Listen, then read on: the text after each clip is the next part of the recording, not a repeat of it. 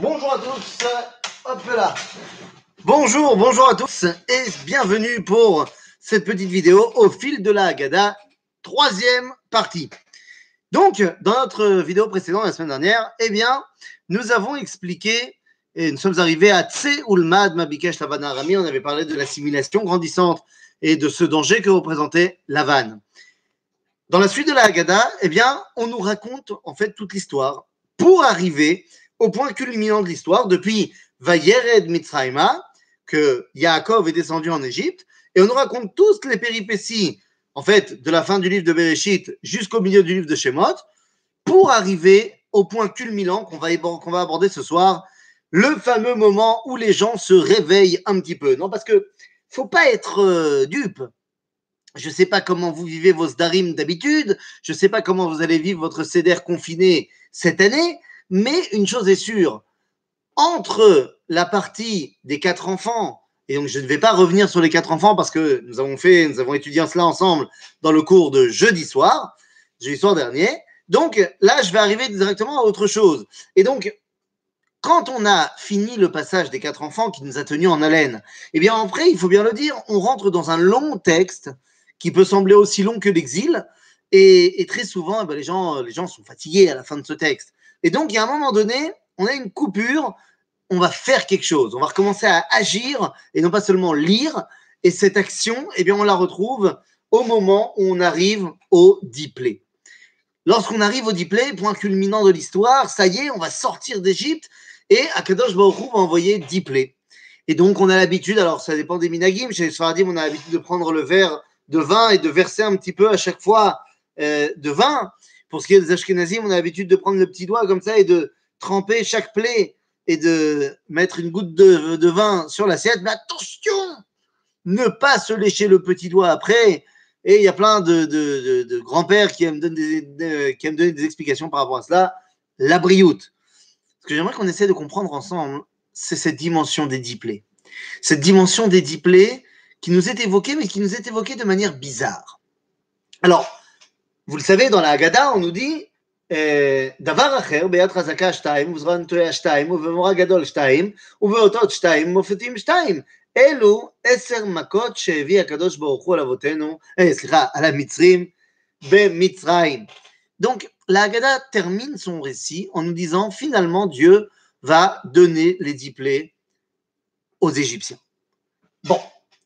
Évidemment, vous les connaissez, Dam, Tzvardea, Kinim, Arov, Dever, Shrin, Barad, Arbe, Choshech, Makat, Bechorot, le sang, les grenouilles, euh, euh, les poux, les bêtes sauvages, même si c'est pas très clair que ce soit des bêtes sauvages, mais enfin bon, disons, euh, Dever, la peste, Shrin, les ulcères, Barad, la grêle, Arbe, les sauterelles, Choshech, l'obscurité, et Bechorot, la mort des premiers. et tout ça, c'est des choses qui sont connues.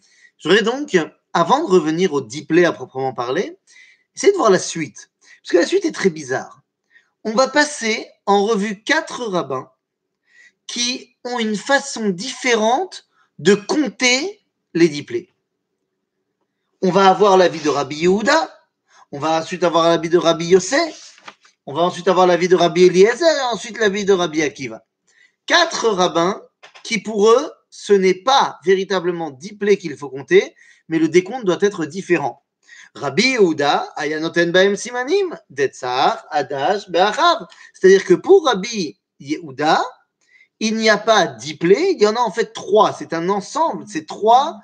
C'est-à-dire que c'est un ensemble de trois. Trois, trois et quatre en fait. Rabbi Yehuda, pour lui, il fait des groupes. Les dix plaies, en fait, c'est pas dix plaies, c'est trois plaies, trois plaies et quatre plaies. Ça va ensemble. Il y a trois groupes. Donc pour Rabbi Yehuda, il y a eu trois plaies. Pour le mainstream, on a dit 10. Mais pour Rabbi Yehuda, il y a eu trois plaies.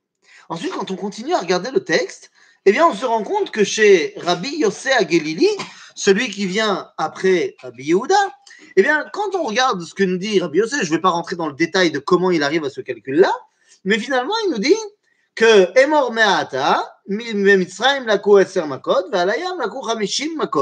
C'est-à-dire que Rabbi Yossé nous dit finalement, d'après lui, il y a eu en tout et pour tout 60 plaies. Non pas 10, non pas 3, 60. Ouah, Rabbi, Eliezer, lui, va beaucoup plus loin. Et là, encore une fois, vous pouvez regarder dans le texte de la Haggadah comment il arrive à son calcul. Mais finalement, il arrive à. Et donc. C'est-à-dire que pour Rabbi Eliezer, au total, il y a eu 240 plaies. C'est énorme. C'est énorme. Et quand on va voir Rabbi Akiva, Bichlal, il dit Emor Me'ata, en Égypte, ils ont eu 50 plaies, et sur la mer, 250 plaies. En gros, en gros nous dit Rabbi Akiva qu'il y a eu en tout et pour tout 300 plaies. Bah, on est loin de nos 10 plaies euh, qu'on avait vues dans, dans le prince d'Égypte. Alors, qu'est-ce qui se passe? Eh bien, en vérité, si on fait un tout petit calcul très très rapide de nos quatre avis, plus le mainstream, donc c'est-à-dire Rabbi Akiva, Rabbi Eliezer, Rabbi Yossi, Rabbi Yehuda et le Baal Agada et la Agada, eh bien on va se rendre compte que ça nous amène à 300, plus 240, ça nous amène à 540, plus 60, 600, plus 3, 603, et plus 10, 613. Ah ah. Il y aurait donc eu, en tout et pour tout, 613 macotes. Et le fait de dire ce mot-là, enfin cette phrase-là et ce chiffre-là, évidemment, évidemment me fait me poser une question. Parce que 613, ça sonne connu. Eh oui, on ne peut pas ne pas penser au 613 mitzvot, bien sûr. En d'autres termes, la Haggadah nous dit quoi? Nous dit qu'il y a eu 10 plaies. Mais ces 10 plaies étaient en potentiel, ce qui va finalement se dévoiler par 613 makotes. De la même façon que pour les Aseret Adibrot, pour les 10 commandements, eh bien, dans la tradition d'Israël, va voir dans les Aseret Adibrot le potentiel, l'origine des 613 mitzvot. Il y a donc une corrélation évidente entre les makot et les mitzvot. Je veux que vous compreniez bien. Quel était l'objectif d'Akadosh Baruch lorsqu'il amène les plaies à l'Égypte? L'objectif est très simple. L'objectif est dénoncé dans la Torah pour que l'Égypte sache que je suis Dieu. En d'autres termes, il s'agit ici d'un dévoilement. Un dévoilement par 613. La question, c'est évident, nous aussi, nous allons avoir un dévoilement de Dieu par les Aseret Adibrot qui vont devenir les 613 mitzvot. Donc la question est de savoir pourquoi 613 et pourquoi est-ce que là ce sont des Dibrot et là ce sont des Makot? Eh bien, c'est pas shoot. Les 613 mitzvot nous disent nos sages qu'ils sont eux aussi subdivisables en 365 et 248. 365, 248, quel rapport? Oui, 365 mitzvot assez et 248 mitzvot lota assez. 365 commandements positifs, tu feras ça, ça, ça et ça, et 248 commandements négatifs, qui sont à mettre en relation, d'après la tradition d'Israël, au chassa gidim veramach evarim, aux 365 tendons et 248 organes internes. Je ne sais pas au niveau médical si ça marche, mais on s'en fiche, parce que la Torah n'est pas un livre de, de, de, médecine. Au niveau moral, il va falloir essayer de comprendre de quoi il s'agit. En d'autres termes, il s'agit de tout le fonctionnement de ton corps. Si tu utilises ton corps pour faire le bien, alors le dévoilement d'Akadosh Baruch sera pour toi des dibrot et des mitzvot. Si tu utilises ton corps n'importe comment pour faire le mal, comme l'ont fait les Égyptiens, eh bien ça deviendra Tariag Makot. Vous comprenez donc qu'il y a une relation évidente entre les mitzvot, les makot. Dans la Haggadah, dans l'histoire, dans la Torah, on nous parle de dix makot. Et de la même façon, on nous parle de la seret à dibrot. Et si je dis qu'il y a une telle relation entre les deux, eh bien, vous comprenez bien qu'on doit mettre l'accent, mettre le doigt sur la relation entre la seret à dibrot et les eser makot. Alors, je vous propose d'y aller. Vous allez voir qu'en vérité, le lien est évident. La première plaie, c'est la plaie du sang. Le sang, c'est Mida Keneged Mida. Les Égyptiens ont été frappés par le sang parce que eux-mêmes ont répondu le sang. Comment ont-ils répandu répandu le sang? Lorsqu'ils ont massacré les enfants juifs En les balançant dans le Nil ou en les massacrant En d'autres termes, le sang, pour nous, symbolisait tout l'esclavage. Combien de dos ont été ensanglantés par les coups de fouet de leurs maîtres égyptiens? Et donc, pour faire référence à cette plaie du sang, eh bien, au niveau des dix que nous, on va recevoir, c'est Anochi Hashem Elohecha, je suis l'éternel ton Dieu, qui t'a fait sortir d'Égypte de la maison d'esclavage. Tu n'es plus celui qui va se faire ensanglanter. La deuxième plaie, c'est la plaie des grenouilles. Ah oui, d'accord. Mais si on continue dans la corrélation, eh bien, c'est à mettre en relation avec l'interdit de faire d'idolâtrie. Quel rapport avec les grenouilles? Eh bien, comme vous le savez, en Égypte, le panthéon égyptien, tous les dieux de l'Égypte sont des divinités à forme euh, euh, humaine avec une tête d'animal. On en connaissez peut-être certains, Nibus le chacal, euh, Horus, le dieu solaire avec son, son faucon. On a plusieurs comme ça. Hathor, la déesse de l'amour avec la vache. Mais il y a une déesse égyptienne que vous ne connaissez pas. Vous ne connaissez pas. Elle est moins connue que les autres et pourtant, elle est la mère des dieux, d'après le panthéon égyptien. Elle s'appelle Reket. Et Reket, eh bien, je vous le donne en mille, c'est une divinité représentée par une tête de grenouille. Maintenant, comprenez-moi bien. Moi, je vous dis ça maintenant parce que je suis fan de mythologie. Et mais les gens normaux, ils ne connaissent pas ça. Mais en Égypte, les Israël qui habitent en Égypte, ils connaissent très bien la mythologie égyptienne. Ils la vivent au quotidien. Donc, lorsqu'on va voir une grenouille sortir du Nil, ce qui correspond très bien à la mythologie égyptienne, que les dieux sont sortis du Nil, vous comprenez bien qu'ils font tout de suite le. Donc, les grenouilles, qui étaient donc Reket, la, déesse égyptienne du Nil, mère de tous les dieux, eh bien, face à cela, Dieu nous dit à nous Tu n'auras pas d'autre Dieu que moi. Enfin, enfin, enfin, non. Ensuite, troisième plaie, c'est la plaie des kinim, des poux. Il y a une particularité dans ces poux. C'est quoi la particularité? Eh bien, c'est que au moment où ils ont vu les poux, les mages égyptiens qui avaient réussi à reproduire la première et la deuxième plaie n'ont pas réussi à reproduire les poux. Nous dit la Torah qu'à ce moment-là, les mages égyptiens ont dit Etzba Elohim hi. C'est le doigt de Dieu. Genre, on n'arrive pas à reproduire ça. Ça, ça, ça, ça, c'est Kadosh Baruch alors quel rapport? Eh bien, ils ont été capables d'invoquer le nom de Dieu pour la première fois, la plaie d'époux leur a permis d'invoquer le nom de Dieu. Ils ont dit Etzba Elohimi. Le seul problème, c'est qu'avec ce nom de Dieu qu'ils venaient de découvrir, ils en ont fait n'importe quoi. Face à cela, Ata, Lotissa Hashem Hashem Lashav, tu ne prononceras pas le nom de Dieu en vain. Enfin, bah, je dis enfin tout le temps, je, m'embrouille. La quatrième plaie, c'est la plaie de Harov. Harov. Alors, dans les Haggadot dessinés, on parle des bêtes sauvages. Il faut savoir d'abord que c'est une marloquette dans le Talmud. Est-ce que c'est des bêtes sauvages ou est-ce que ce sont des, espèces de puces? Mais on s'en fiche, parce que la, la n'a ni parlé, la non plus d'ailleurs, n'a ni parlé ni de bêtes sauvages ni de puces. Elle a parlé juste de Harov. C'est-à-dire qu'on veut, prendre, veut que tu prennes conscience que cette quatrième plaie, son rôle, c'est d'être mitarbev bachaim shelcha, de se mélanger, arov, ça veut dire mélange, de se mélanger à toute ta vie et te faire souffrir avec ça. Quel rapport avec nous? Eh bien, si vous avez suivi, vous comprenez qu'on arrive maintenant à Zachor et Yom Shabbat le Kocho. Quel rapport? Mais je vais vous dire le rapport. Le rapport, il est très simple. Shabbat.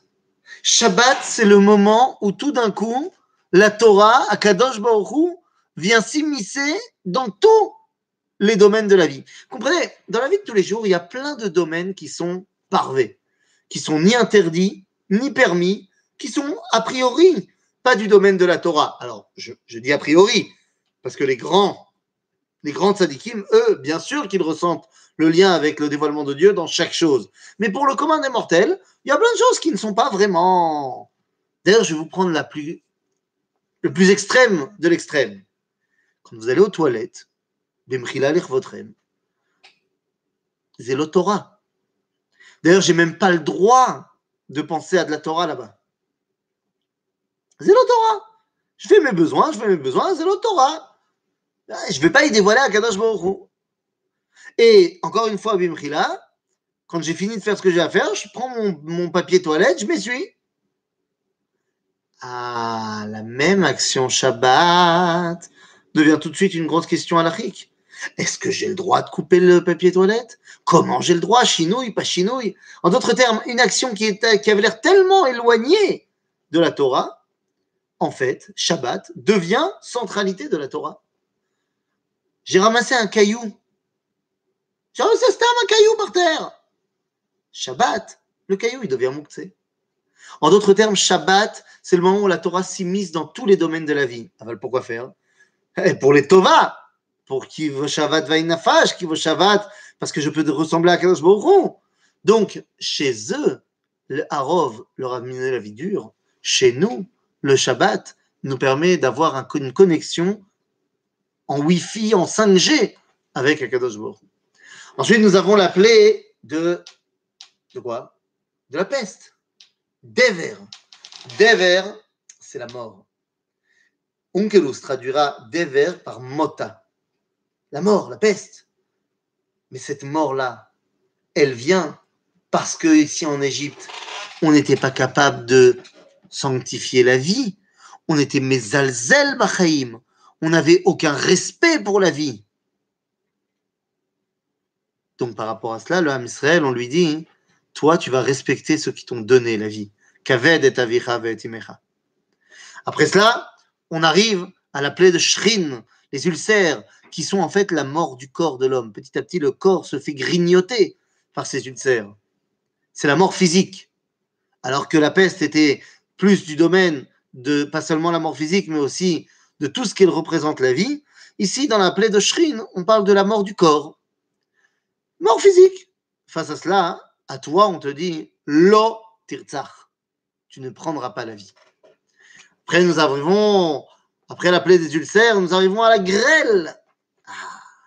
Grêle avec son feu dévorant. Eh oui, c'est que le, feu dévorant c'est le lien qu'il y a avec le transcendant, le lien qu'il y a avec les cieux. Et oui, parce qu'il n'y a que dans les cieux qu'il peut y avoir de la, glace, donc de l'eau, et du feu en même temps. Dit la Torah que dans la grêle, il y avait un esh Il y avait un feu dévorant à l'intérieur de la grêle. Or, dans notre monde, le feu et l'eau ne peuvent pas coexister. C'est soit il y a du feu, soit il y a de l'eau. Dans le monde de là-haut, Shamaim, c'est, nous disent nos sages, Esh Vemaim. La dimension de là-haut, c'est une réunion de Esh Vemaim. Top, Zebeseder. Mais la question est de savoir dans notre monde, qu'est-ce qui nous vient directement de Shamaim? Hmm?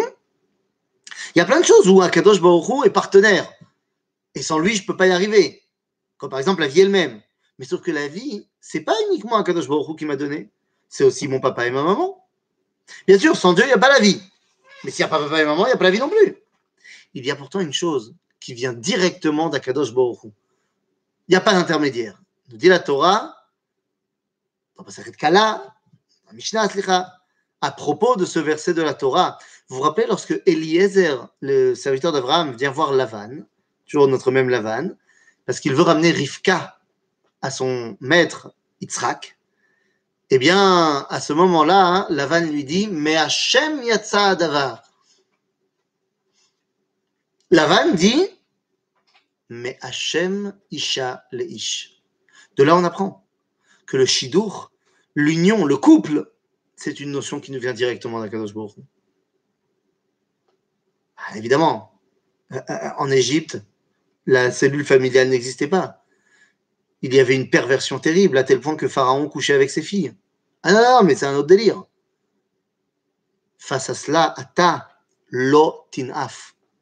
Tu ne feras pas d'adultère, tu ne violeras pas ce couple qui est ce qui dévoile la Baruch Après, nous avons la plaie des sauterelles. Ah, les sauterelles, barreau, elles bouffent tout. Elles bouffent tout. Mais c'est incroyable, mais c'est pas elles. Les notes. C'est pas elles tous ces champs. Elles viennent voler. Comme les Égyptiens, ils ont volé les biens de tous ceux qui étaient inférieurs à eux. Face à cela, Ata Lotignov. Nous avons ensuite à la plaie des ténèbres. Plaie des ténèbres. Ah, ténèbres, pas shoot. Dans la plaie des ténèbres, les gens ne voyaient plus. Ils étaient devenus aveugles. Nous, d'après le livre de Devarim, qu'est-ce qui rend aveugle? Qui a à shochad, aver eine chachamim, pesalev divrei tzadikim. À shochad, la corruption, le mensonge, tout ça dans la justice. C'est une justice qui est pervertie et corrompue. C'est ça qui assombrit l'œil de la cité. C'est ça qui assombrit la capacité des Chachamim de voir la vérité. Eh bien, face à cela, dans une génération comme l'Égypte qui était complètement corrompue, eh bien, toi, tu ne feras pas de faux témoignages. Et enfin, nous arrivons au dernier, à la dernière, ça y est, je peux dire enfin, la dernière des diplés, Makat Bechorot. Makat Bechorot, nounou, ma, ma. Eh, pas. Je sais pas si vous avez fait attention, mais depuis le début de la Torah, eh, les Bechorot, ça marche pas génial, génial. Mais maîtres, ce n'est pas dans l'ordre de 10 commandements. Ah ben si Ah ben si, je suis en train d'expliquer dans l'ordre de 10 commandements mamache. Je ne vois pas euh, ce que tu veux dire, monsieur Alex. Je suis en train de, justement de passer plaie par plaie, le faire correspondre avec chacun des 10 commandements. Bah alors. Et donc j'arrive au dernier, la plaie de Et je disais, les Bechorot, si on regarde bien dans la Torah, c'est là, Vad Miyodehama. Et à chaque fois que ça n'a pas marché, pourquoi? C'était parce qu'il y avait une histoire de jalousie. Caïn était jaloux de Havel, Ishmael était jaloux de Yitzhak, Esav jaloux de Yaakov. Pour remédier à cela, il faut arriver à un Bechor qui n'est pas jaloux. C'est l'époque de Moshe, où Aaron, non seulement n'est pas jaloux de son petit frère, mais heureux. Dit la Torah, belibo, que Aaron était heureux de voir la grandeur de son petit frère. Ainsi, par rapport à cela, eh bien toi, on te dira dans le dernier des dix commandements, tu ne convoiteras pas tout ce qui appartient à ton prochain. Vous voyez donc qu'il y a une corrélation évidente entre les dix commandements et les Aseret Adibrot. Les Égyptiens ont fait de leur corps un outil pour faire le mal, et donc c'est devenu Aseret à Makot, qui sont devenus Tariag 613 Makot. Nous, nous devons prendre sur nous de faire en sorte qu'on utilisera notre identité pour dévoiler Akadosh Baruch par l'intermédiaire des Aseret Adibrot, qui deviendront les Tariag Mitzvot. Et donc, bah, une fois qu'on a dit ça, on est bon. On peut faire une espèce de conclusion. Conclusion de la, de la Haggadah, presque, hein, on n'a pas fini, mais conclusion de la Haggadah avec ce fameux chant, cette chanson que tout le monde connaît, que tout le monde aime, le fameux Dai Dayenu. Quelqu'un, je vous vois déjà en train de chanter. Dai Dayenu, Dai Dayenu, Dai Dayenu, Dayenu, Dayenu. Nounou, et on se rend compte de quelque chose de fantastique. Et là, je vais vous donner le commentaire extraordinaire de ma fille, de ma fille de 12 ans. Parce que, après, je vous dirai ce que j'en pense également, mais ma fille de 12 ans, elle a vu ce, que, ce, ce, chant d'Ayenu. Et en fait, on passe sur chaque étape que Akadosh Baruch nous a fait. Et à chaque fois, on s'arrête à l'étape et on dit Dayenu. Et nos sages nous ont appris de dire que Kedeleodot. C'est tov. Par exemple, alors je vous lis, hein, vous connaissez, Si nous avions sorti d'Égypte, ne les avait pas éclaté les Égyptiens, Dayenu Kedeloodot. Vient ma fille de 12 ans et dit euh, l'eau. l'eau, l'eau Dayenu Kedeloodot, c'est pas vrai. Parce que si on était sorti d'Égypte, mais que Dieu n'avait pas euh, neutralisé les Égyptiens, bah, cinq minutes plus tard, il serait revenu nous reprendre. Ou alors, je ne sais pas moi, euh, Ilou Kervanu Lifne Arsinaï, Velon Atan Lano et Torah Dayenu. S'il nous avait amené au Mont Sinaï, il ne nous avait pas donné la Torah Dayenu. Bah, euh, re ma fille, elle dit Bah non, Mazé Dayenu, euh, on serait arrivé devant une montagne. Nous, Ve, Elama.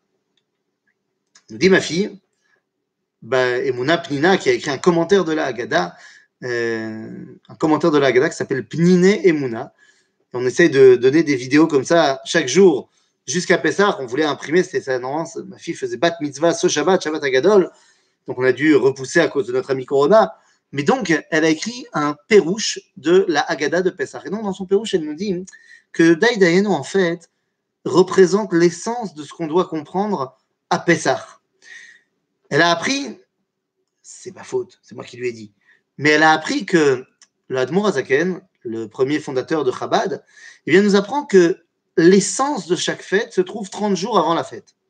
30 jours avant la fête, c'est l'essence de la fête. Et donc, si on regarde bien, l'essence de Pessah, c'est Purim.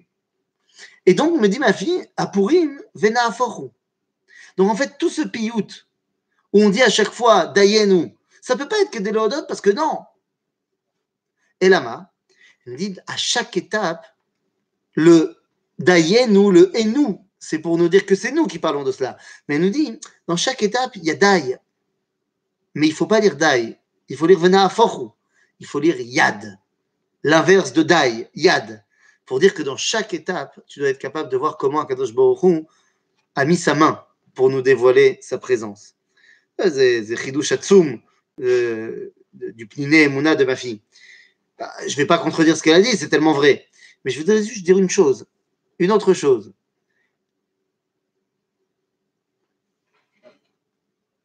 C'est, on aurait dû le faire par nous-mêmes. C'est un gnout le chant d'Ayenu. Oui, c'est ça, bien sûr. Ça, tu rajoutes euh, quelque chose de fantastique. C'est pourquoi est-ce qu'on a dû attendre qu'Akadosh Baruch il le fasse? Bravo, bravo. Maintenant, si tu regardes bien, il y a un truc qui est encore plus bizarre dans cette histoire de Dayenu. C'est que tu termines l'histoire, tu dis Dayenu. Et là, tu dis bah, c'est bon, j'ai fait toute la liste. Sauf que la Haggadah, elle reprend toute la liste. Elle dit, ah, la kama vechama tova kvula mekupelet lamakom alenu shot, yanu mitraim vers, sabem shvatim vers, sabelohem vers, vechorem. On reprend toute la liste. Pour terminer finalement en disant, ou banal anu et bet abechira, ou bet amigdash, ça dépend des Haggadot, lechaper al kol avonoten. Il y a une petite différence dans la deuxième dimension, c'est lechaper al avonoten. Dans la première façon, la première version, dans la chanson, on ne dit pas que le bet amigdash sert à lechaper. C'est là qu'il faut comprendre que dans notre relation au Bet Amikdash, eh bien, nous pouvons avoir deux relations. Soit il est Bet Amikdash tout court, soit il est Bet Amikdash que Delechaper. En d'autres termes, si tu as fait une faute, le Bet Amikdash peut te servir d'un endroit où tu peux leit kaper, emmener ton korban de kapara. Lechaper à la vonoten. Aval, ça c'est que si tu as fait une faute. L'idéal, c'est que tu viennes au Bet Amikdash et que tu amènes un korban pas pour lechaper, mais que tu amènes un korban toda, un korban shlamim, un korban qui n'est pas là pour expier quoi que ce soit, mais qui au contraire est là pour montrer ton rapprochement. Korban, ça vient du mot karov, proche, ton rapprochement d'Akadosh Baruch Les amis, c'est de cela qu'on parle dans la Haggadah. Comprendre que nous avons un rôle de dévoiler Akadosh Baruch par les Aseret Adibrot qui sont Tariag Mitzvot, et non pas par les Tariag Makot qui étaient les dix plaies mentionné dans la Torah. Pour cela, pour être conscient et capable d'utiliser notre identité pour dévoiler à Kadosh Baruch bien, il faut être conscient que Yad Hashem poël dans chaque instant, dans chaque étape, et qu'il s'agit qu'à toi de voir la main de Dieu qui bosse.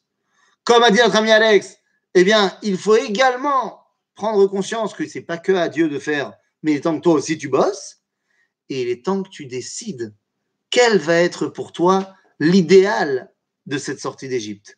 Est-ce que l'idéal de cette sortie d'Égypte, c'est les à la non. C'est-à-dire que il faut expier parce que tu vis dans une ambiance chrétienne d'expiation permanente. Ou est-ce que l'idéal de la sortie d'Égypte, c'est pas pour corriger mes fautes parce que je n'ai pas fauté et j'ai pas l'intention de fauter, mais au contraire, c'est pour avoir une proximité permanente avec le Créateur? Et eh bien en fait, c'est à nous de choisir. Et je vous avoue que moi, ben, j'ai choisi. Je vais prendre le, premier Daïdaïenou. Alors, une fois qu'on a dit ça, ben, il ne nous reste plus qu'à clore le Maguide avec l'enseignement de Rabban Gamliel. Mais cet enseignement de Rabban Gamliel, on, on l'évoquera juste avant Pessah, la semaine prochaine, pour notre dernier cours au fil de la Haggadah, numéro 4. Mais ça, ce sera pour la semaine prochaine. À bientôt, les amis.